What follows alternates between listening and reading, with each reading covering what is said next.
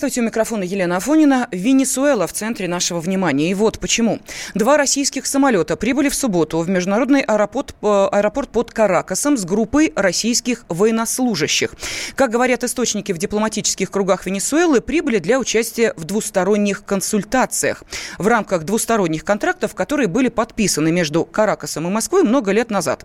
А контрактов по военно-техническому сотрудничеству. А, есть ли здесь э, вопросы без ответов. И что это за, ну, скажем так, российский десант, как его уже окрестили в некоторых, особенно американских СМИ. Подробности у нашего военного обозревателя Виктора Баранца. Виктор Николаевич, здравствуйте. Добрый, добрый день. Что ж так встревожились американцы-то вдруг неожиданно? Прям там истерика началась. Смотрите, э, сотни российских военнослужащих высадилась в Венесуэле. Не готовится ли что-нибудь? Да, да. Вот вы сейчас, Елена, упомянули один американский заголовок. Я в развитии вашей мысли скажу другой.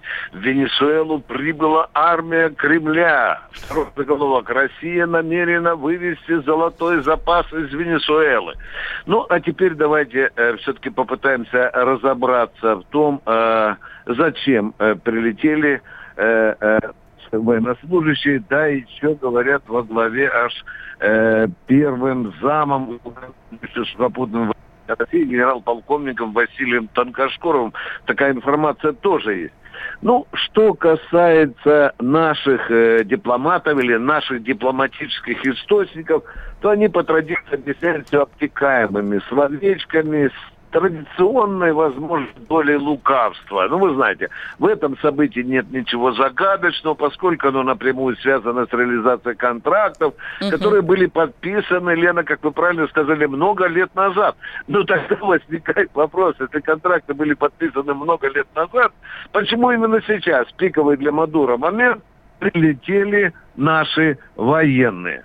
А вот здесь уже приходится по пылинке собирать информацию, которая просачивается в э, латиноамериканской массу информации. Здесь выкладывают целый пасьянс э, целей такого визита. Но одна из целей, и об этом тоже сказал один из венесуэльских военных, мы хотим, э, чтобы русские получили нас тактики и стратегии действия армии. Лукавство? Ну, возможно, и нет. Второе интересное, любопытная вещь, э, которая заключается в том, что, в общем-то, э, этот рота, а это рота, это человек, это практически почти полностью рота, она может стать личной охраной Мадура, потому что факты предательства и в армии, и в полиции утящаются. Ну и, наконец, последнее. Последнее немалое любопытно хотя я вам еще скажу одну любопытную деталь, что весьма возможно, что подразделение прибыло для охраны одно из нефтяных, э, нефтяных залежей или нефтяных месторождений Россия уже вложила немалые деньги. А, в общем-то, не хочет, чтобы это, эти деньги, гигантские деньги, были зарыты в песок. Ну и, наконец, последнее.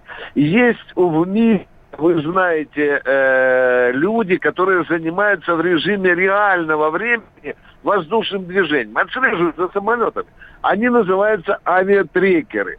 Так вот, они отследили, что эти два военно самолета Ил-62 и Ан-124 с военными нашим на борту прилетели в Каракас, откуда из Сирии. Ну, весьма возможно, что на борту как раз и находились наши спецназовцы, прошедшие испытания боевых, э, во время боевых действий. Спасибо огромное. Военный обозреватель «Комсомольской правды» Виктор Буранец был на связи с нашей студией. Ровно год прошел с трагедии в Кемерове. Пожар в торговом центре «Зимняя вишня» унес жизни 60 человек, большинство из которых дети. На территории Польши задержан Вячеслав Вишневский, бывший совладелец «Зимней вишни». Вишневский покинул нашу страну в 2016 году. После пожара он скрывался от следствия. На момент трагедии Вишневский возглавлял акционерное общество «Кемеровский кондитерский комбинат», в собственности которого и был печально известный торговый центр. Подозревают задержанного в даче взят взяток в размере 7 миллионов рублей лицам, которые отвечали за приемку зимней вишни после реконструкции здания. Его открыли в помещении бывшего цеха кондитерской фабрики. В пресс-службе Следственного комитета России говорят, что сейчас решается вопрос об экстрадиции Вишневского в Россию. Ну а о том, как сейчас живут семьи погибших в зимней вишне, в материале моей коллеги. Для всей страны словосочетание «зимняя вишня» стало означать чудовищную трагедию.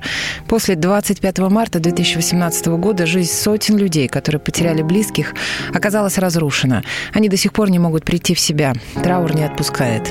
Андрей Никулин потерял в трагедии 69-летнюю мать, сестру и единственного сына.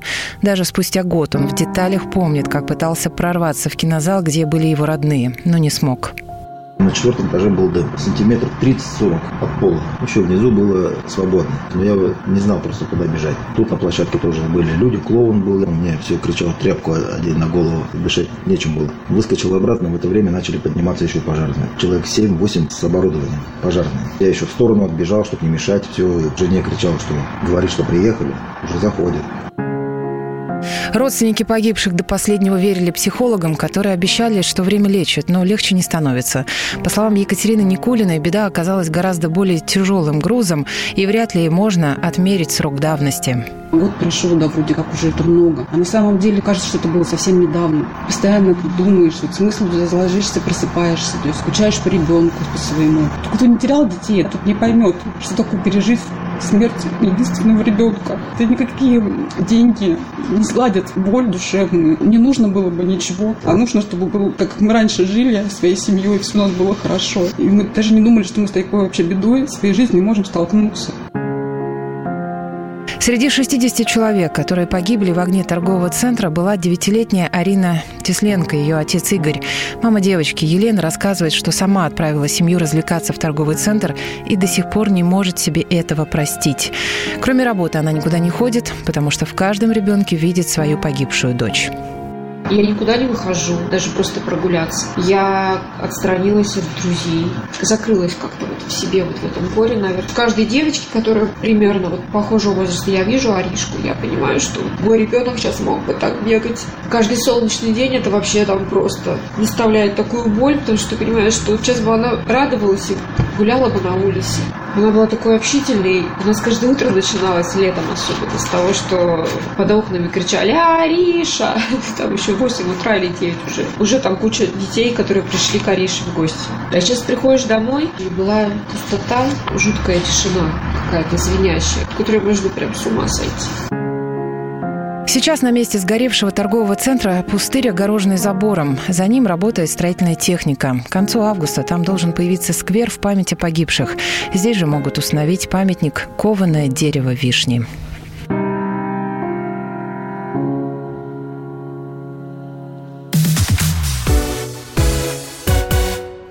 Ни сам Дональд Трамп, ни члены его предвыборного штаба не участвовали в сговоре с Россией в 2016 году. Таков итог двухгодичного расследования спецпрокурора США Роберта Мюллера. Уж если он не нашел связи компании Трампа с Москвой, вряд ли кому-то еще это удастся. Написала в своей статье газета «Нью-Йорк Таймс».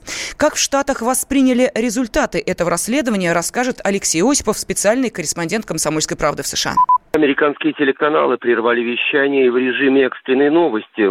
Сообщили о несколько неожиданной для выходного дня публикации результатов расследования спецпрокурора Роберта Мюллера. Напомним, что более года Мюллер расследовал возможный сговор Дональда Трампа и его приближенных с Россией с целью победы кандидата от республиканской партии на последних выборах в США. В документе говорится, что сознательного сговора с Россией ни самого Трампа, никого-либо из сотрудников его предвыборного штаба не было. Но министр юстиции США Уильям Барр отметил, что оставляет за собой законное право оценки поведения и деятельности Трампа и квалификации их в качестве преступления. Алексей Осипов, «Комсомольская правда», Соединенные Штаты. А главный научный сотрудник Института США и Канады Владимир Батюк уверен, что такой благоприятный для Трампа исход расследования еще не значит, что от Трампа отстанут. Это не станет окончанием холодной американской э, гражданской войны, которую мы наблюдаем. Проследование, так сказать, этого российского следа – это всего лишь предлог. Хотя, конечно, это, безусловно, победа Трампа, но он выиграл бой, но не сражение. Борьба между американским национализмом, который воплощает Трамп, и либеральным глобализмом, который воплощает вот это американское глубинное государство, безусловно, будет продолжаться. Ну а сам Трамп написал в Твиттере «Нет сговора, нет воспрепятствования правосудию. Полное и безоговорочное оправдание». Но кажется, что в кои-то веке с Трампом согласна и пресса. В частности, журналисты CNN отметили, что доклад является юридическим оправданием президента и достаточно полной его реабилитации. Также аналитики телекомпании добавили, что Мюллер не нашел ни одного члена команды Трампа, виновного в сговоре с русскими. И напомнили, что именно Трамп это и говорил с самого начала. Сын президента Дональд Трамп-младший призвал честные СМИ игнорировать сторонников теории заговора. Два года и никаких доказательств. Ну а главный редактор МИА России сегодня» и «Rush Today» Маргарита Симонян отметила в своем телеграм-канале, что факт того, что Мюллер не нашел сговора, это, конечно, хорошо, но главным образом лишь для Трампа. А для нас написала она, совершенно фиолетово. Потому что они теперь скажут так. Сговора не было, но Россия вмешивалась все равно по собственной вероломной инициативе. Наблюдайте, заявила Маргарита Симонян. Ну что ж, посмотрим, сбудутся ли эти прогнозы.